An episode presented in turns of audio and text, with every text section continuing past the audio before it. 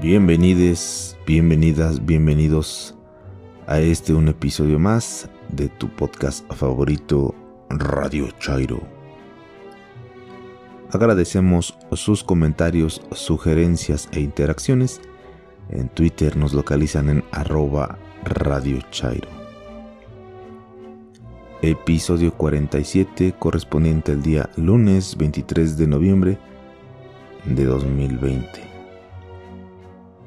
En la reseña literaria, Gabriela nos trae una conmovedora novela titulada Nosotros en la noche de Ken Aruf. Después de escuchar de qué va la novela, me quedé un rato en reflexión. Está muy interesante.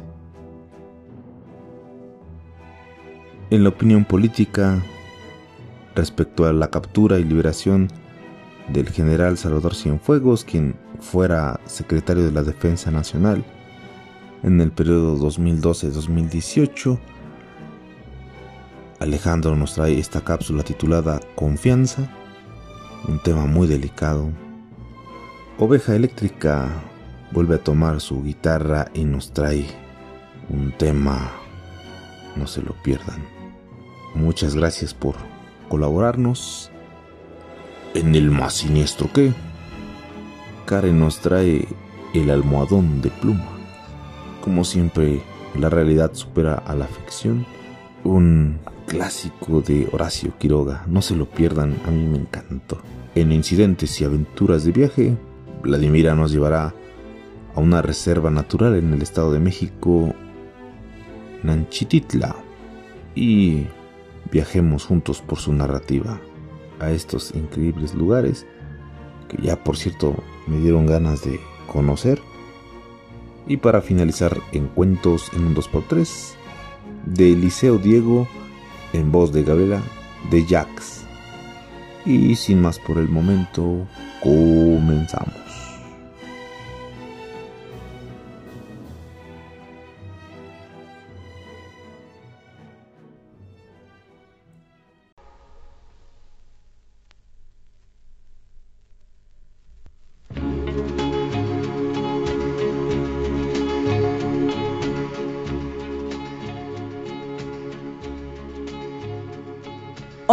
Mi nombre es Gabriela. Gaby para los cuates y no cuates. Mi Twitter es arroba hipatia con Y inicial, H después de la T y M final. Hoy voy a comentar Nosotros en la noche de Ken Haruf. Pero antes, una pequeña biografía. Ken Haruf nació en Colorado en 1943 y falleció en 2014. Antes de dedicarse a escribir, Haruf Trabajó en la construcción, en hospitales, en orfanatos, hasta en una granja de pollo. Solo escribió seis libros en una vida razonablemente larga. El primero de ellos, publicado en 1984, El lazo que une, con el que inauguró una serie de importantes premios literarios. Canto Llano, publicado en 1990, se convirtió en bestseller nueve años después de su segunda novela, donde una vez perteneciste, publicada en 1990. Le siguieron Recordar en 2004 y Bendición en 2003. Nuestras almas por la noche o Nosotros en la noche, publicada en español por Random House en 2016, la escribió después de que le fuera diagnosticada una enfermedad terminal, corrigiéndola justo antes de morir a la edad de 70 años. Todas sus novelas están ambientadas en Holt, una ciudad ficticia de Colorado, similar a tantas otras. La ciudad es protagonista como un ente vivo, una pequeña comunidad de personas que van al bar, cantan en la iglesia, cuidan sus jardines. Vidas rurales de familias destrozadas, poco convencionales. Huérfanos que son cuidados por sus abuelos. Mujeres abandonadas por sus maridos. Ancianos solitarios Personajes profundos, complicados, que arrastran sus miedos, traumas y soledad. Sin más que agregar, empecemos. Y entonces llegó el día en que Addie Moore pasó a visitar a Louis Waters. Fue un atardecer de mayo, justo antes de que anocheciera. Vivían a una manzana de distancia en la calle Cedar, en la parte más antigua de la ciudad, con olmos y almezos y un arce que crecían a lo largo del bordillo, y jardines verdes que se extendían desde la acera hasta las casas de dos plantas. Durante el día había hecho calor, pero al anochecer había refrescado. Adi recorrió la acera bajo los árboles y giró ante la casa de Luis. Cuando él salió a la puerta, Adi le preguntó, ¿Puedo entrar a hablar de una cosa contigo? Se sentaron en el salón. ¿Te traigo algo de beber? ¿Un té? No, gracias. Puede que no me quede tiempo suficiente para beberlo. Adi miró a su alrededor. Bonita casa. Dayan siempre tenía la casa bonita. Yo lo he intentado. Sigue bonita. Hacía años que no entraba. Adi miró por las ventanas al jardín lateral donde caía la noche y a la cocina, donde una luz brillaba sobre la pila de las encimeras. Todo estaba limpio y ordenado. Luis la observaba. Era una mujer atractiva. A él siempre se lo había parecido. De joven había tenido el pelo negro, pero ahora era blanco y corto. Todavía conservaba la figura, aunque algo rellenita en la cintura y las caderas. Te preguntarás qué hago aquí, dijo ella. Bueno, no creo que hayas venido a decirme lo bonita que está la casa. No, quiero proponerte algo. ¿Sí? Sí. Tengo una propuesta. Dime. No es de matrimonio, dijo ella. Tampoco se me había ocurrido. Pero es un tema casi matrimonial. Aunque ahora no sé si podré. Estoy echándome atrás. Se rió un poco. Muy del matrimonio, ¿verdad? ¿El qué? ¿Lo de echarse atrás? Puede. Sí. Bueno, lo digo y punto. Te escucho, dijo Luis. Me preguntaba si querías venir alguna vez a casa a dormir conmigo. ¿Cómo? ¿A qué te refieres?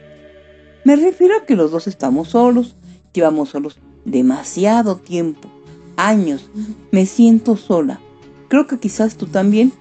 Me preguntó si vendrías a dormir por la noche conmigo y a hablar. Él se la quedó mirando, contemplándola curioso, cauto. ¿No dices nada? ¿Te he dejado sin respiración? preguntó ella. Supongo. No estoy hablando de sexo. Me lo preguntaba. No, sexo no. No lo enfoco así. Creo que perdí el apetito sexual hace tiempo. Yo hablo de pasar la noche, de acostarse calientitos, acompañados, meterse juntos en la cama y que te quedes toda la noche. Las noches son lo peor, ¿no crees? Sí, ya lo creo. Al final, termino tomando pastillas para dormir y leo hasta muy tarde y luego al día siguiente estoy aturdido. No sirvo para nada. He pasado por lo mismo, pero creo que si hubiera alguien conmigo en la cama, podría dormir. Alguien agradable, por la cercanía, charlar de noche, a oscuras. Abby esperó. ¿Qué te parece? No sé. ¿Cuándo quieres empezar? Cuando quieras, si es que quieres, añadió. Esta semana. Deja que me lo piense. De acuerdo, pero avísame el día que vengas si vienes. Así estaré preparado. De acuerdo. Espero tu respuesta. ¿Y si ronco? Pues roncarás o aprenderás a dejar de roncar. Él se rió. Sería una novedad. Adi se levantó y salió y regresó a casa. Y él se quedó observándola desde la puerta. Una mujer de 70 años, complexión media y pelo blanco, alejándose bajo los árboles, iluminada a trozos por la farola de la esquina. La leche, dijo Luis. No te dejes llevar. Al día siguiente, Luis fue a la barbería de Main Street a cortarse el pelo, más o menos a la moda, y le preguntó al barbero si todavía afeitaban, y como le dijo que sí, también se afeitó. Después se fue a casa y telefonió a Abby y le dijo, si aún te parece bien, pasar esta noche. Sí, está bien. Me alegro. Luis cenó algo ligero, solo un bocadillo y un vaso de leche. No quería sentirse lleno y pesado en la cama de Adi. Y luego se dio una ducha caliente y larga y se frotó a conciencia. Se cortó las uñas de las manos y de los pies y ya de noche salió por la puerta trasera y enfiló el callejón cargado con una bolsa de papel, con el pijama y el cepillo de dientes. El callejón estaba oscura y los pies arañaban la grava. Se veía una luz en la casa del otro lado y Luis distinguió a una mujer de perfil junto a la pila de la cocina. Entró en el patio trasero de Adimur, pasó de largo ante el garage y el jardín y llamó a la puerta de atrás. Esperó bastante rato. Por la calle de adelante pasó un coche con los faros encendidos. Luis oía a los estudiantes saludándose a bocinazos en Main Street. Entonces se encendió la luz del porche y la puerta se abrió. ¿Qué haces aquí atrás? preguntó Adi. Pensé que sería más difícil que me vieran. Me da igual que te vean, se enterarán. Alguien te verá.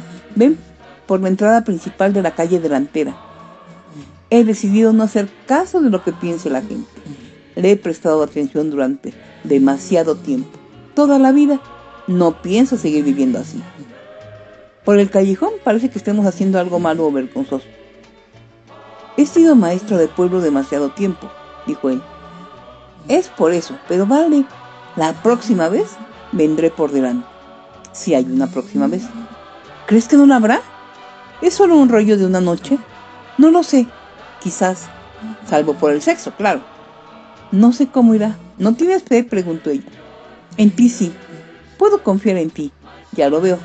Pero no estoy seguro de que esté a la altura. ¿Qué estás diciendo? ¿A qué te refieres? Al valor, a estar dispuesto a arriesgar.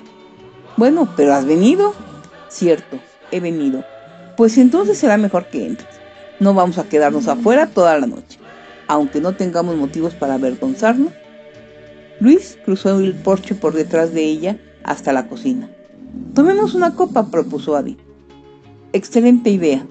¿Te gusta el vino? Poco. ¿Pero prefieres una cerveza? Sí. La próxima vez compraré cerveza. Si hay una próxima vez, dijo ella. Luis no supo si era en broma o en serio. Sí la hay, repitió. ¿Prefieres blanco o tinto? Blanco, por favor. Adi sacó una botella de la nevera y sirvió media copa para cada uno y se sentaron a la mesa de la cocina. ¿Qué llevas en la bolsa de papel? El pijama. O sea que mínimo estás dispuesto a intentarlo una vez.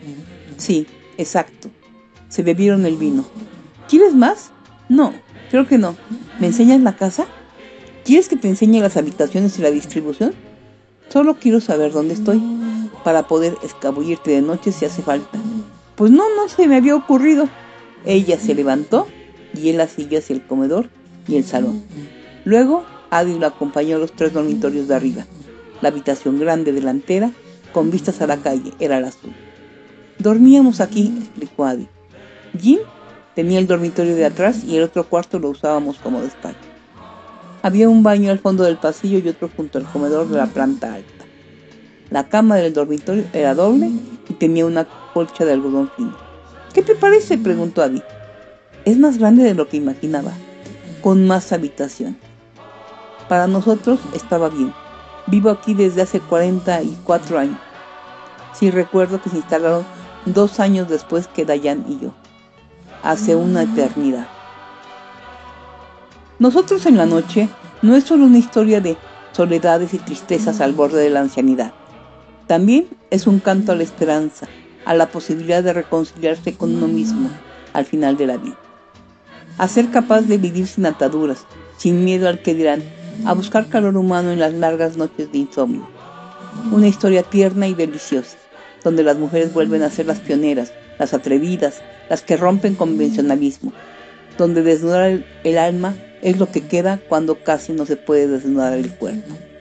Los demás los invito a descubrirlo. Si tienen alguna sugerencia o recomendación, envíenla y trataré de complacerlos. Gracias.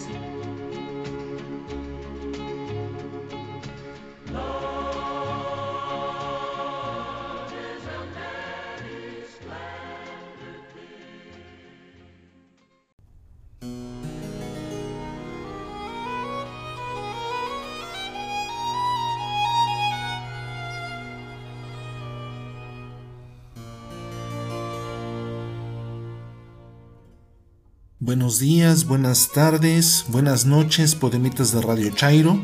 Mi nombre es Alejandro Cardiel y pueden encontrarme en Twitter como arroba AlexCardielS. Vivimos tiempos de enormes transformaciones. Una de las más grandes corresponde a la ciudadanía que de pronto despertó de un prolongado letargo. La recién estrenada oposición al nuevo gobierno empezó a sentir necesidad de contrapesos y en esa necesidad confundieron oposición con obstáculo. El presidente constitucional de los Estados Unidos mexicanos todavía no asumía como tal, esto es, aún no tomaba protesta ante el Congreso de la Unión cuando los grupos contrarios a su mandato ya exigían su renuncia. Pasaban de la protesta al ridículo antes de que siquiera iniciara el sexenio. La ciudadanía en México ha aumentado su participación y conocimiento de la política, al menos desde la imposición de Carlos Salinas en 1988.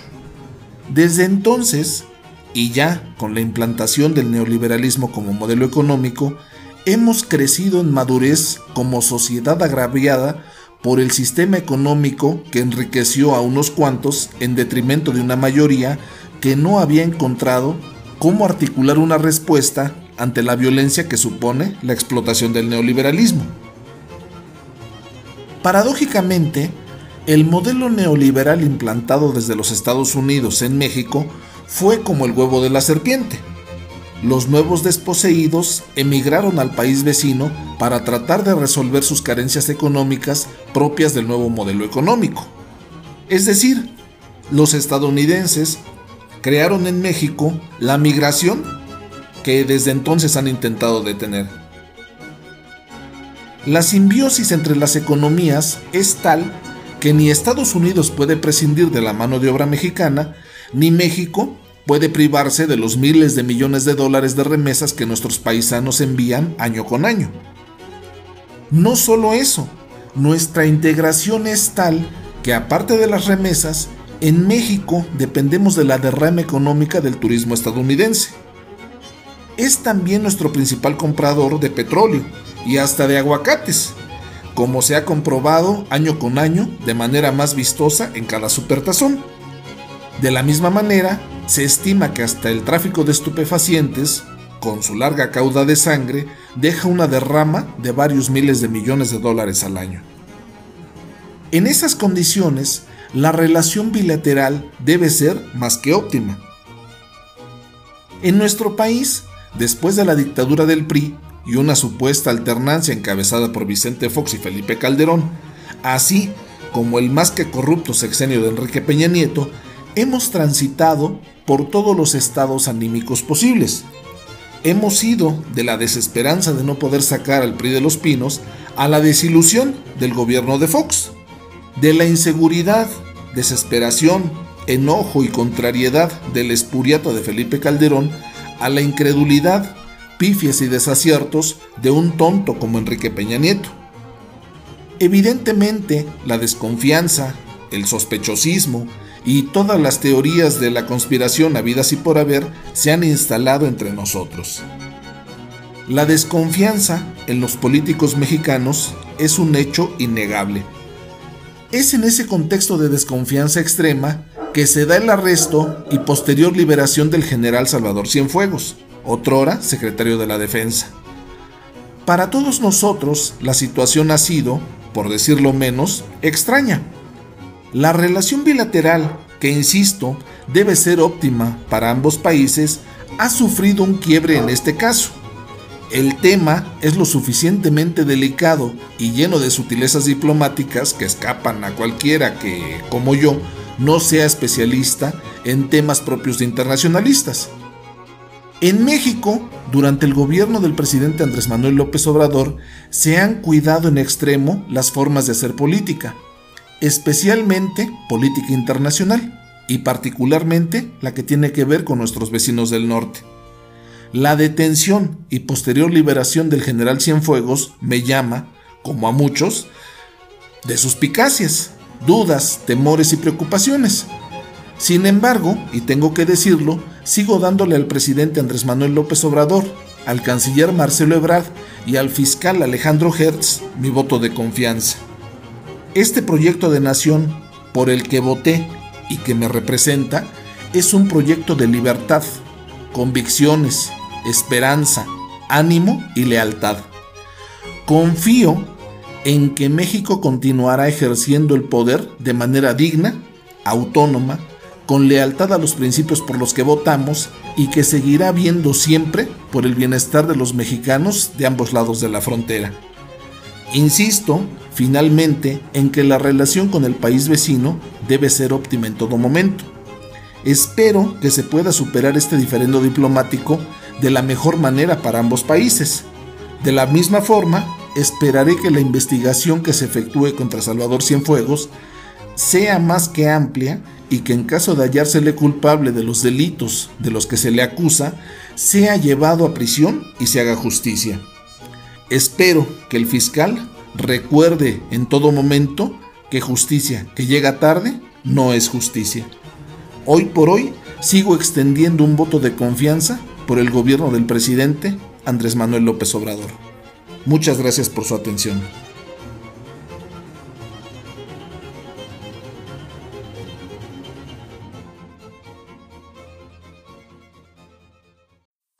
Hola amigos de Radio Chairo.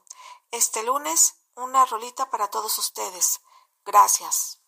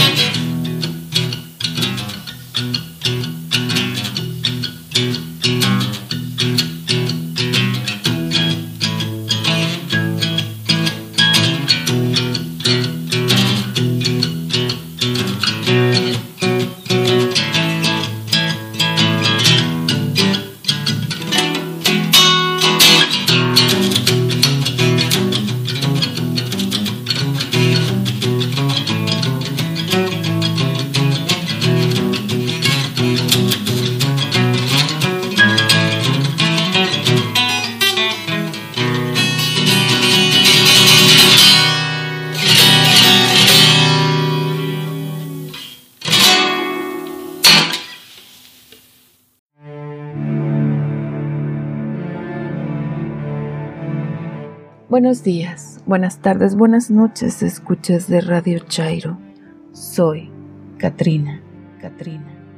En este más siniestro que traigo para ustedes una historia. El almohadón de plumas, Horacio Quiroga. Su luna de miel fue un largo escalofrío, rubia, angélica y tímida el carácter duro de su marido heló sus soñadas niñerías de novia. Ella lo quería mucho. Sin embargo, a veces con un ligero estremecimiento cuando volviendo de noche juntos por la calle, echaba una furtiva mirada a la alta estatura de Jordán, mudo desde hacía una hora. Él, por su parte, la amaba profundamente, sin darlo a conocer.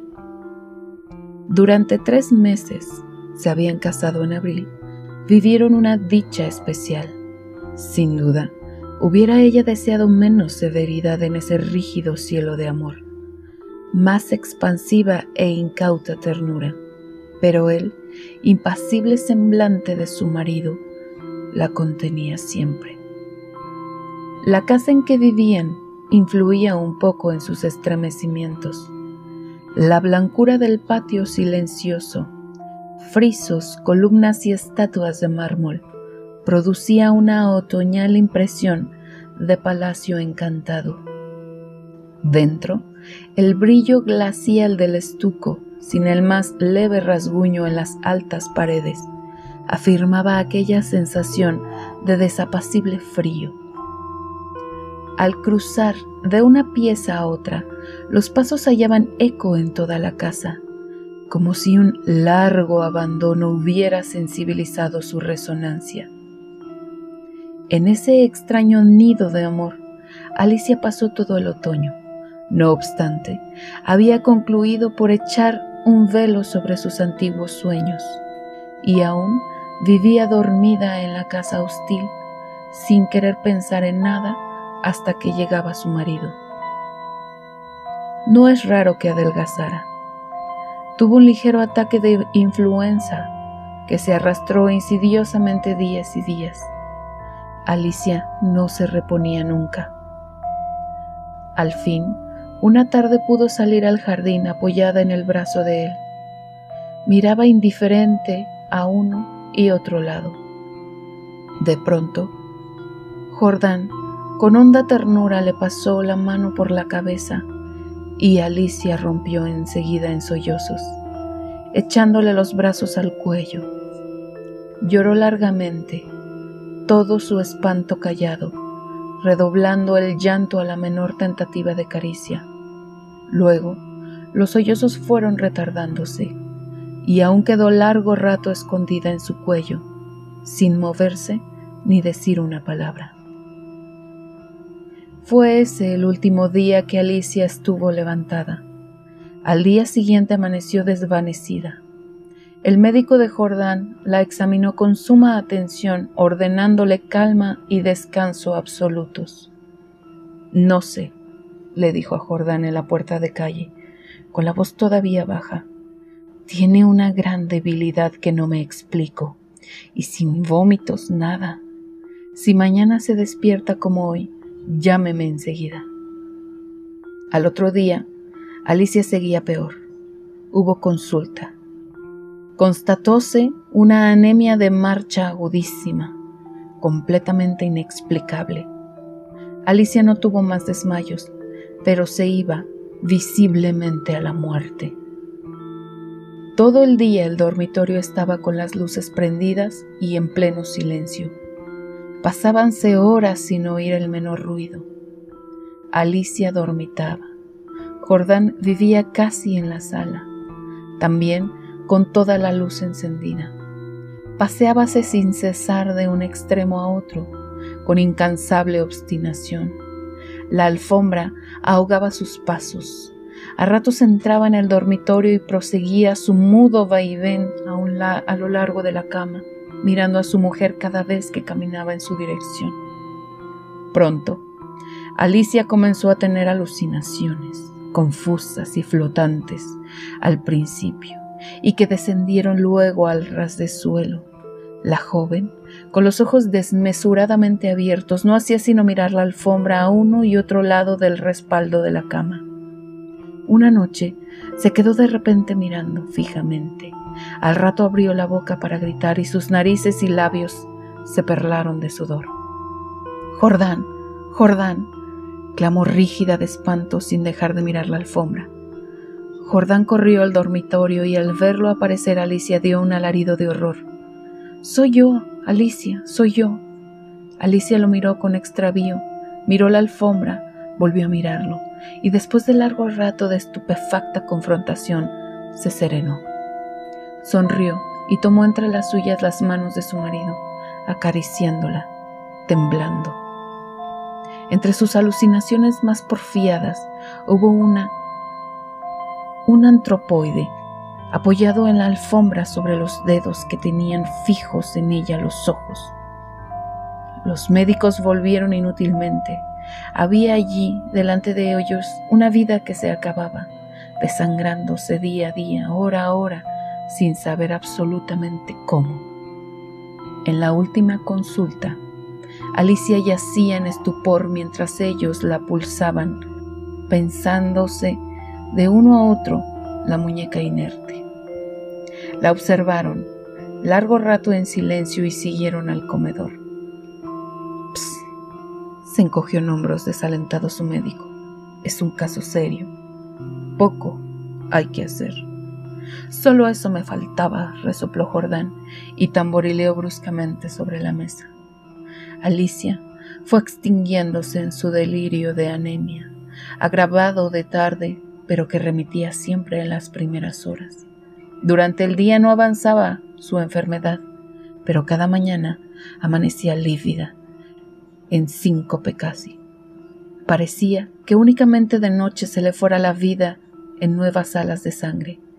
Tenía siempre al despertar la sensación de estar desplomada en la cama con un millón de kilos encima. Desde el tercer día, ese hundimiento no la abandonó más. Apenas podía mover la cabeza.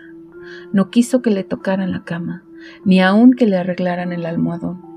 Sus terrores crepusculares avanzaron en forma de monstruos que se arrastraban hasta la cama y trepaban dificultosamente por la colcha.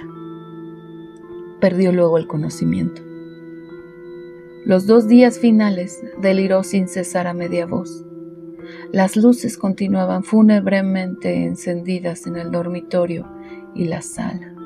En el silencio agónico de la casa no se oía más que el delirio monótono que salía de la cama y el rumor ahogado de los eternos pasos de Jordán. Alicia murió, por fin. La sirvienta que entró, después de hacer la cama, sola ya, miró un rato extrañada el almohadón. Señor, llamó a Jordán en voz baja. En el almohadón hay manchas que parecen de sangre. Jordán se acercó rápidamente y se dobló a su vez.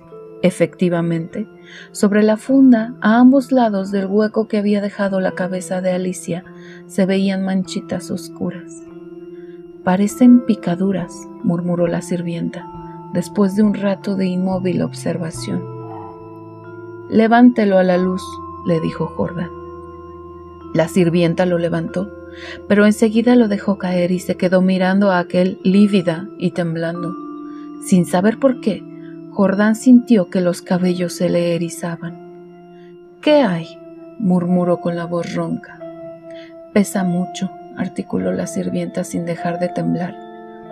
Jordán lo levantó. Pesaba extraordinariamente. Salieron con él y sobre la mesa del comedor Jordán cortó la funda y envoltura de un tajo. Las plumas superiores volaron y la sirvienta dio un grito de horror con toda la boca abierta, llevándose las manos crispadas a los bandos. Sobre el fondo, entre las plumas, moviéndose lentamente las patas velludas, había un animal monstruoso, una bola viviente y viscosa, estaba tan hinchado que apenas se le pronunciaba la boca. Noche a noche, desde que Alicia había caído en cama, había aplicado sigilosamente su boca, su trompa, mejor dicho, a las sienes de aquella chupándole la sangre. La picadura era casi imperceptible. La remoción diaria del almohadón había impedido sin duda su desarrollo, pero desde que la joven no pudo moverse la succión fue vertiginosa en cinco días, en cinco noches había vaciado a Alicia. Estos parásitos de las aves, diminutos en el medio habitual, llegan a adquirir en ciertas condiciones proporciones enormes. La sangre humana parece serles particularmente favorable y no es raro hallarlos en los almohadones de pluma.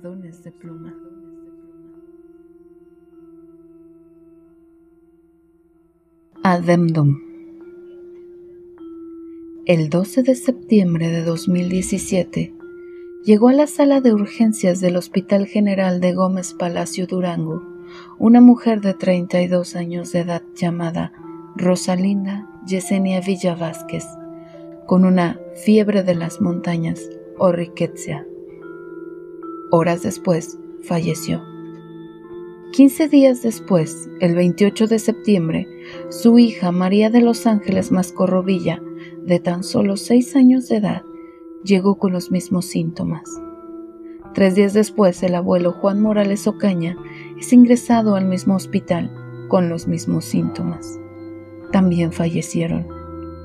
El abuelo, a la exploración médica le fue detectado la picadura de insecto e incluso aún le fue encontrado en el cuerpo insectos adheridos a su piel, principalmente en la cabeza. Todos ellos habían contraído la enfermedad de riqueza debido a una infestación de garrapatas en su hogar. Al descubrir finalmente el origen de la enfermedad, se decidió hacer un cerco sanitario.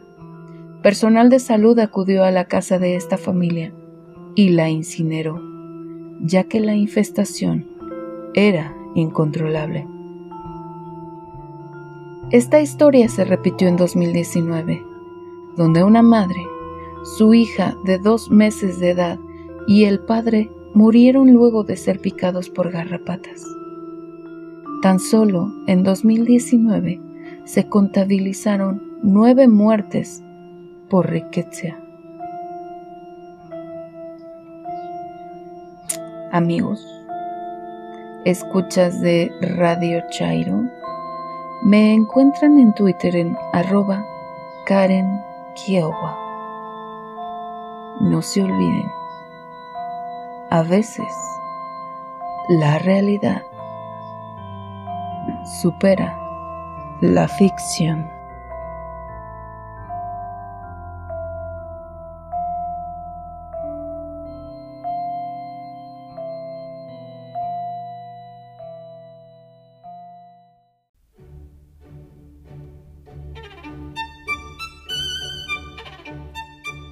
Muy buen día, nuevamente los saluda Vladimira Palma. En Twitter me encuentran como arroba Vlad Palma. Después de unas vacaciones un tanto involuntarias de este, su podcast de Radio Chairo, regreso con las aventuras e incidentes de viaje. Para esta ocasión, los invito a que me acompañen a un recorrido un tanto distinto, ya que no habrá una búsqueda de vestigios ni ruinas de las grandes civilizaciones del pasado. Hoy nos trasladaremos a un lugar del cual justamente acabo de regresar. Insolada, espinada, mm, lastimada, pero con recuerdos de paisajes imponentes. Viajaremos a la Sierra de Nanchititla, área natural protegida en el sur del Estado de México, ya en los límites con Guerrero y muy, muy cercana a Michoacán. Esta es una región en la que el bosque de pino encino se encuentra de forma abrupta con la selva baja caducifolia de la Tierra Caliente. Nanchititla es reserva natural desde 1977 y abarca más de 65 mil hectáreas en las que se encuentran bosques, cascadas, arroyos, cañadas, una gran diversidad de plantas y animales que incluyen Su Majestad, los jaguares. Recibí la invitación para ir a esta región y no dudé en aceptar, ya que había leído mucho de la región. La referencia que todos hacían implicaba caminos, peligros, flores, animales, agua, mucha agua y una enorme cascada. El objetivo era buscar diversas especies de plantas silvestres para su estudio. Así que salimos de madrugada para aprovechar el día, ya que teníamos por delante tres horas de viaje o quizás un poquito más. El trayecto es un caleidoscopio de ambientes. Se inicia por subir y después descender las estribaciones del nevado del Toluca, el Chinantecatl. Ahí se siente el frío de un bosque que apenas se ve por la oscuridad de la madrugada. De ahí se llega a Temascaltepec, población que fuera un importante asentamiento prehispánico matlatzinca en la época prehispánica y un real de minas durante la colonia. Se continúa hasta Tejupilco y de ahí se prosigue hacia Lubianos. Después de Tejupilco, el paisaje es realmente sorprendente. Se asciende a la sierra, la cual nos saludó con un bosque de encinos de hojas enormes que en el pasado y todavía algunos pobladores suelen usar esas hojas enormes como platos debido justamente a su tamaño. La carretera continúa a través de curvas desde las que podemos observar los despeñaderos. Por momentos se tiene un poco de miedo o un mucho de miedo de caer en esas paredes rocosas, Pero el temor pasa ante el imponente paisaje y pues no resta más que pensar, pues si me voy a despeñar, al menos que sea viendo estas maravillas.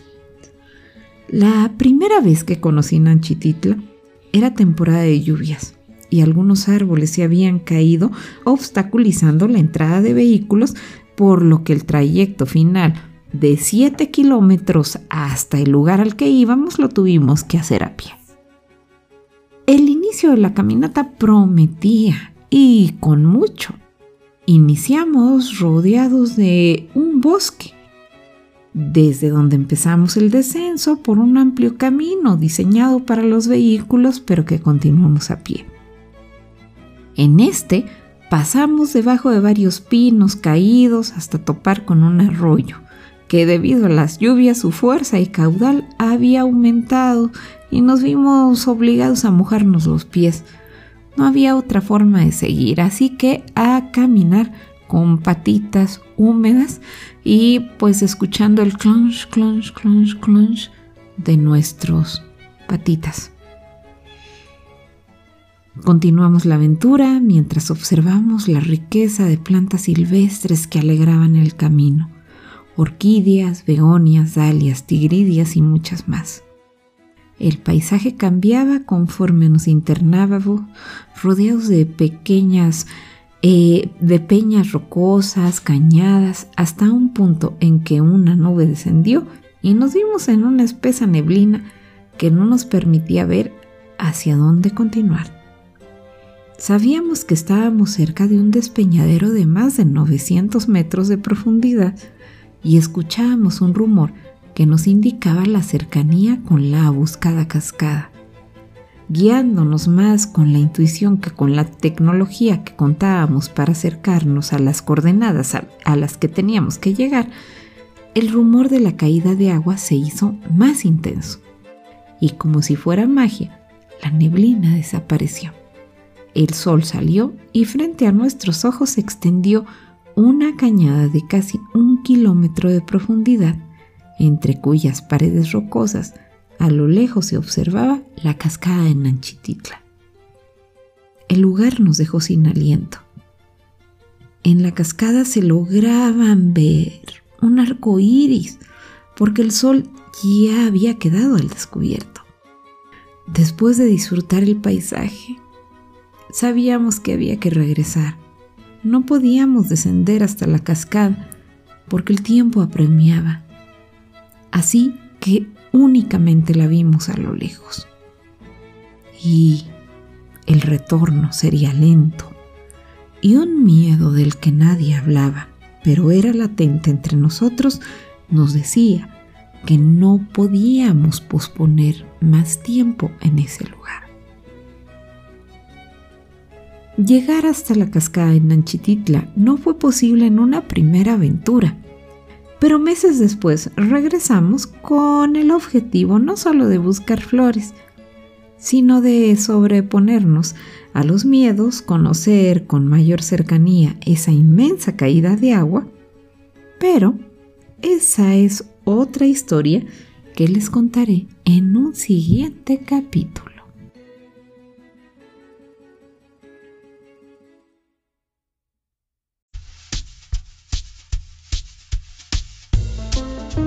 Hola, mi nombre es Gabriela.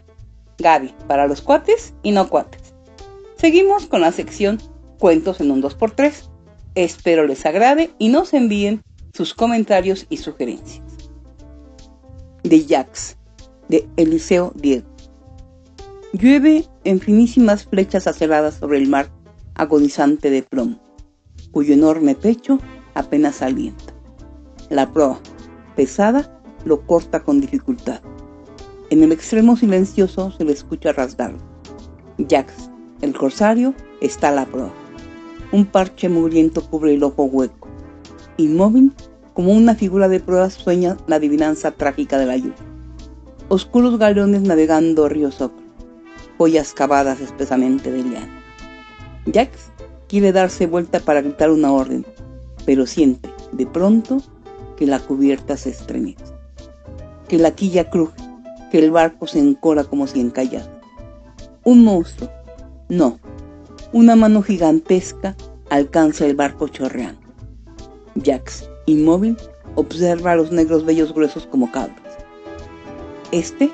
Sí, ese, dice el niño, y envuelven al barco y a Jax en un papel que la fina llovizna de afuera cubre de densas manchas húmedas. El agua chorrea en la vidriera y adentro de la tienda la penumbra cierra el espacio vacío con su helado silencio.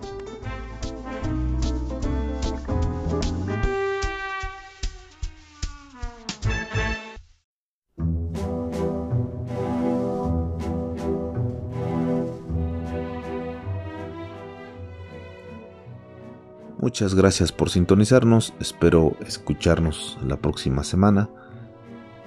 Agradecemos a todos aquellos que nos escuchan y por supuesto a nuestros colaboradores que semana a semana que nos entregan material exquisito para este podcast. En Twitter nos localizan en arroba Radio comentarios, sugerencias e interacciones excelente inicio de semana, un fuerte abrazo a todos. Mi recomendación personal, hagan el amor y no la guerra. Hasta la próxima.